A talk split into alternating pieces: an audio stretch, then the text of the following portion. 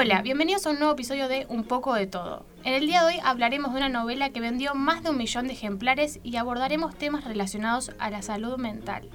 Pero sin más preámbulos, arrancamos hablando de Delphine de Vigo, una escritora francesa y autora de bestsellers como Basado en hechos reales, No y yo, Las gratitudes, Las lealtades y Nada se opone a la noche. Lo que la acercó a la literatura fue la depresión que sufrió su madre, y allí encontró un lugar que la lleva al límite, la multiplica y le otorga el poder de decidir qué mirar.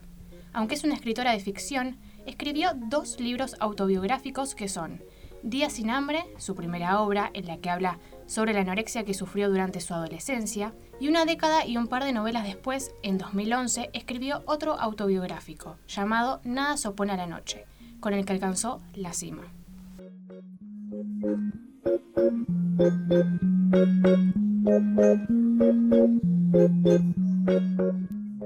Vayamos a la trama.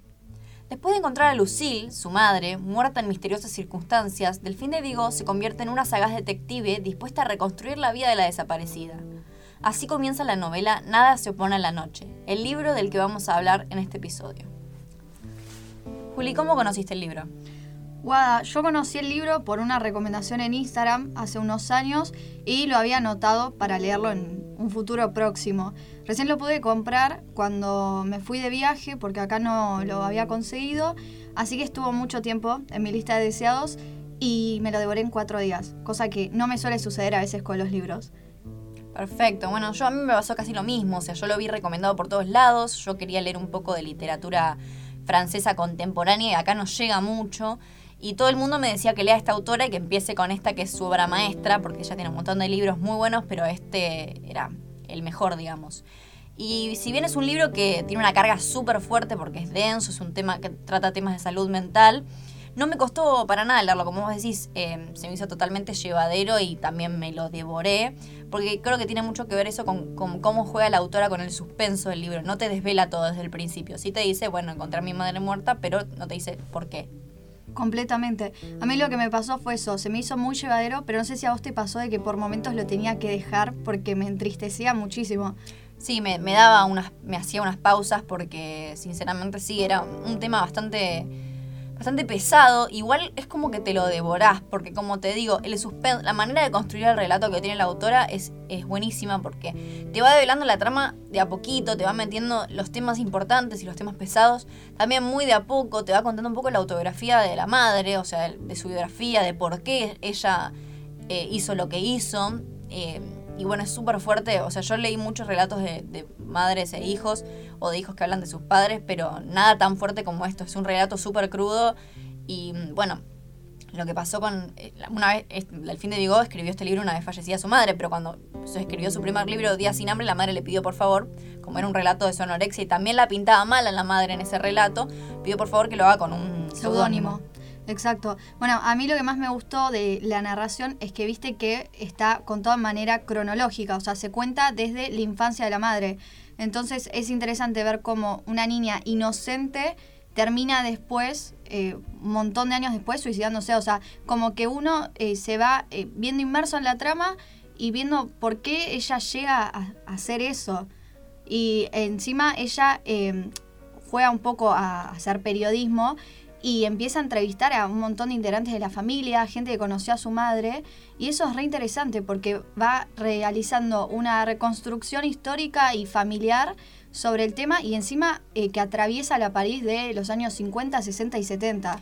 Claro, además el libro no solo es una autobiografía de la madre, sino que también es un estudio sobre el tema de la salud mental, el suicidio, después más adelante vamos a hablar de esto, pero... Temas de abuso sexual. Totalmente, o sea, como te digo, la trama se va desvelando de a poco y de a poco nos vamos dando cuenta de giros en la trama que vos decís, bueno, eh, entiendo por qué esta mujer sufrió tanto, eh, por todos los hechos que le ocurrieron en la vida. Y además, yo a mí lo que me pasa es que si no hubiese sabido que era autobiográfico, o sea, si hubiese sido realmente ficción, uno se piensa que a una persona no le puede suceder tantas tragedias juntas, pero cuando sabes que eh, fue realmente así, creo que eso fue a mí lo que me logró atravesar tanto que me, dejó muy mal la lectura.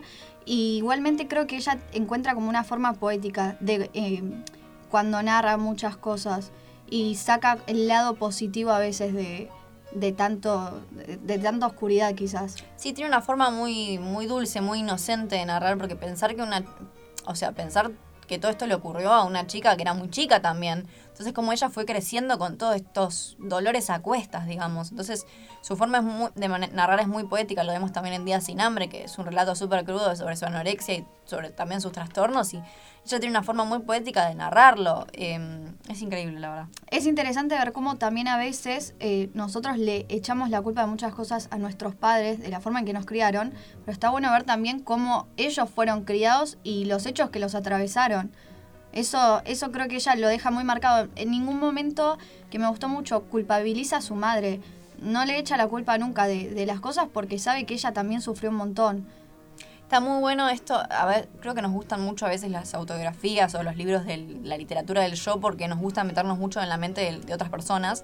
Y están muy buenos estos dos libros que son de ellas, son autobiográficos, porque como te digo, nos metemos en su mente y, y también vemos que la relación con su padre, no- si bien la relación con su madre no era la mejor, la relación con su papá tampoco. Si bien en el Nada se pone a la noche no la describe tanto, en Días sin hambre nos damos cuenta que su padre también no era muy benévolo con ella, todo lo contrario. Entonces ella tiene mm, trastornos por parte de, lo- de los dos lados, o sea, tuvo una infancia muy dura y bueno, que hoy haya crecido y su forma de, de expulsar todo esto y de expurgarse sea la literatura me parece, me parece genial. Sí, eso es realmente buenísimo. Y para cerrar quiero plantear esta pregunta sobre por qué sirve contar nuestras historias. Delfín de Vigo en una entrevista decía que creía en el poder de la palabra, que poder decir o escribir las cosas ayuda. Y leo textual. La palabra es terapéutica en sí misma, pero publicar un libro sobre algo personal tiene sentido cuando esa historia propia puede tener un carácter universal y entrar en resonancia con las otras personas. Para mí eso es lo que podría explicar el éxito de mis novelas más personales. Son como un espejo.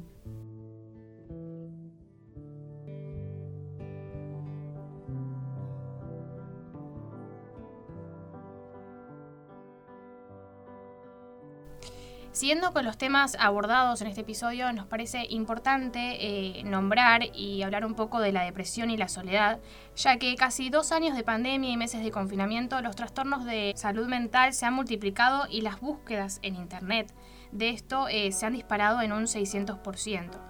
Si bien la soledad no deseada no es algo perjudicial, esta puede actuar como desencadenante de ciertas patologías mentales.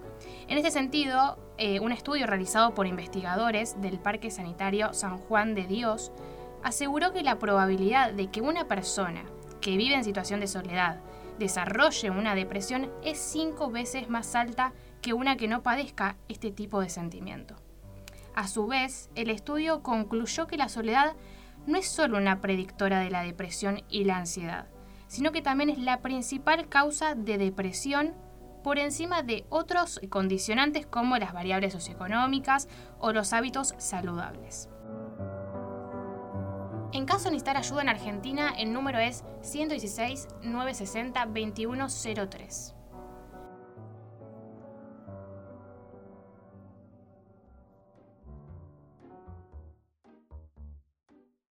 Este fue un nuevo episodio de Un poco de todo, un podcast hecho por Candela Cunha, Guadalupe Viero, Julieta Andrade y Guillermina Cortese. Esperamos que lo hayan disfrutado. Nos vemos la próxima.